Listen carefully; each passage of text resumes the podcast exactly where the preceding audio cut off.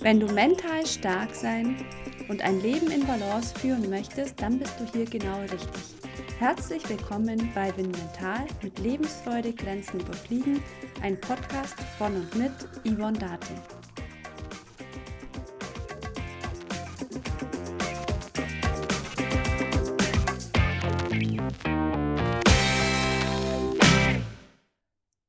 Heute möchte ich mit dir meine Gedanken zum Weltglückstag teilen.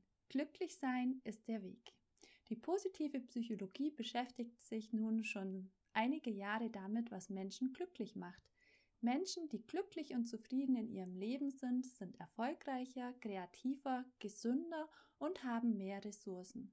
Gute Gefühle sind keine Glückssache. Jeder kann sein Glücksempfinden steigern.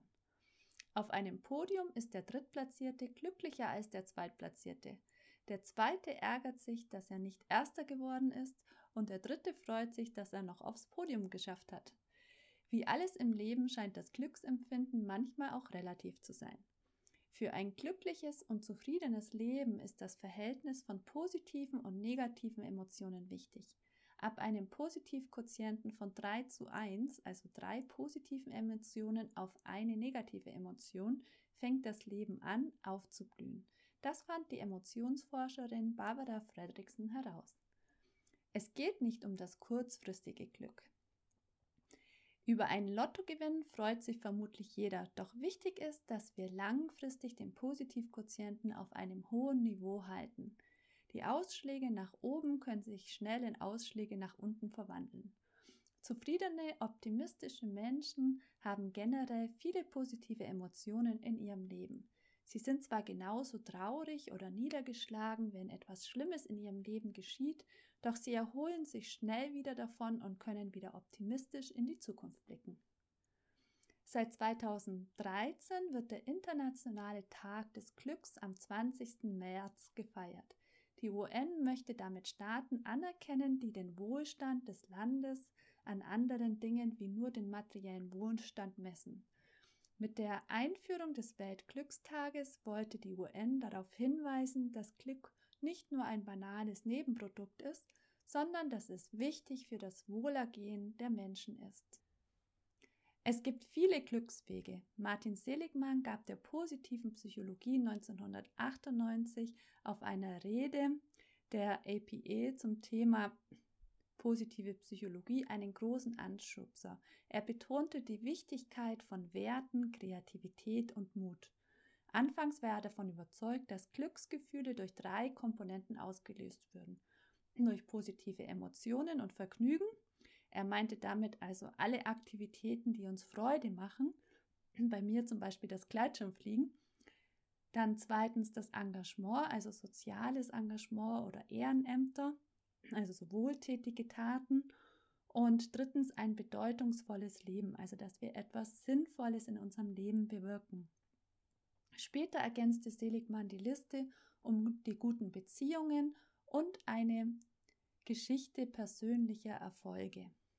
In der neueren positiven Psychologie werden noch mehr die eigenen Werte, Stärken und Tugenden betont, die zu einem glücklichen und zufriedenen Leben beitragen. Positive Einstellungen erhöhen auch die Gesundheit. Inzwischen gibt es viele Untersuchungen, die bestätigen, dass positive Emotionen und Wohlbefinden mit einer guten Gesundheit zusammenhängen. So untersuchten zum Beispiel Richmond und seine Kollegen, ob es einen Zusammenhang mit positiven Emotionen wie Hoffnung und Neugier und negativen Emotionen wie Angst und Wut mit den Krankheiten Diabetes, Bluthochdruck und Atemwegsinformationen gibt und es zeigte sich, dass ein höheres Maß an Hoffnung mit einem geringeren Risiko für die Krankheiten bestand. Ein höheres Maß an Neugier war mit einem geringeren Risiko für Bluthochdruck und Diabetes assoziiert. In weiteren Studien konnte gezeigt werden, dass positive Emotionen mit einer verbesserten Funktion des Immunsystems und einer längeren Lebenszeit als ihre weniger positiven Artgenossen in Verbindung steht. Es erkrankten auch weniger Menschen nach einer Exposition an Erkältungs- und Grippeviren. wenn sie einen hohen Wert bei den positiven Emotionen hatten. Menschen mit hohem Wohlbefinden sind physisch und mental gesünder und außerdem haben sie starke soziale Netzwerke. Es zeigte sich, dass Menschen mit großen sozialen Netzwerken sich weniger häufig mit Erkältungen anstecken und länger leben.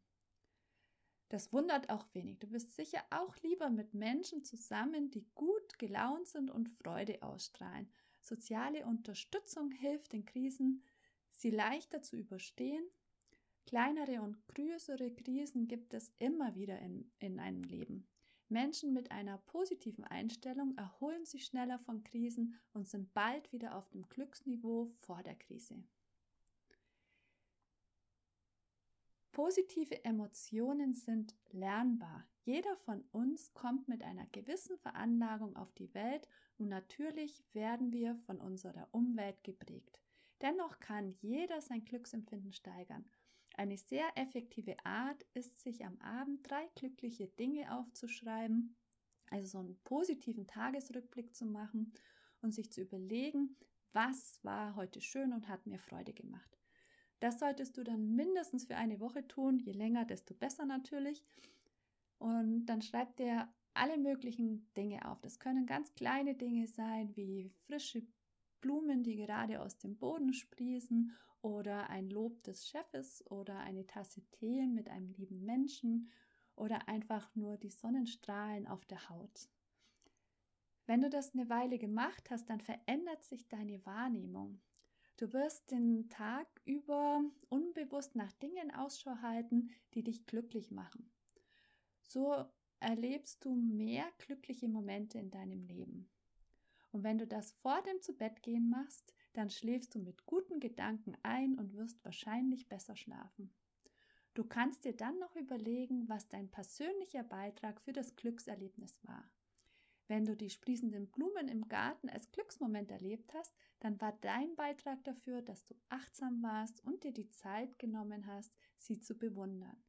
Mit der Zeit hast du so ein kleines Büchlein als Notfallbuch, auf das du zurückgreifen kannst, wenn es dir mal nicht so gut geht. Du hast dann so eine Art Gebrauchsanweisung, die dir zeigt, was dich glücklich macht. Es gibt noch viele weitere Wege, wie du deine positiven Emotionen steigern kannst und mehr Glücksempfinden in dein Leben holen kannst. Wenn du Lust darauf hast, mehr davon zu erfahren, dann mach doch bei der 21 Tage Posimismus Challenge mit. Diese startet wieder am 29. März.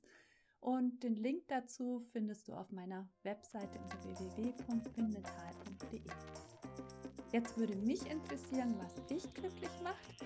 Wenn du möchtest, dann hinterlass gerne einen Kommentar oder schreib mir eine E-Mail an yvonne.winmental.de.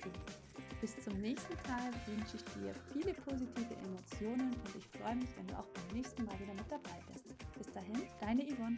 Ciao.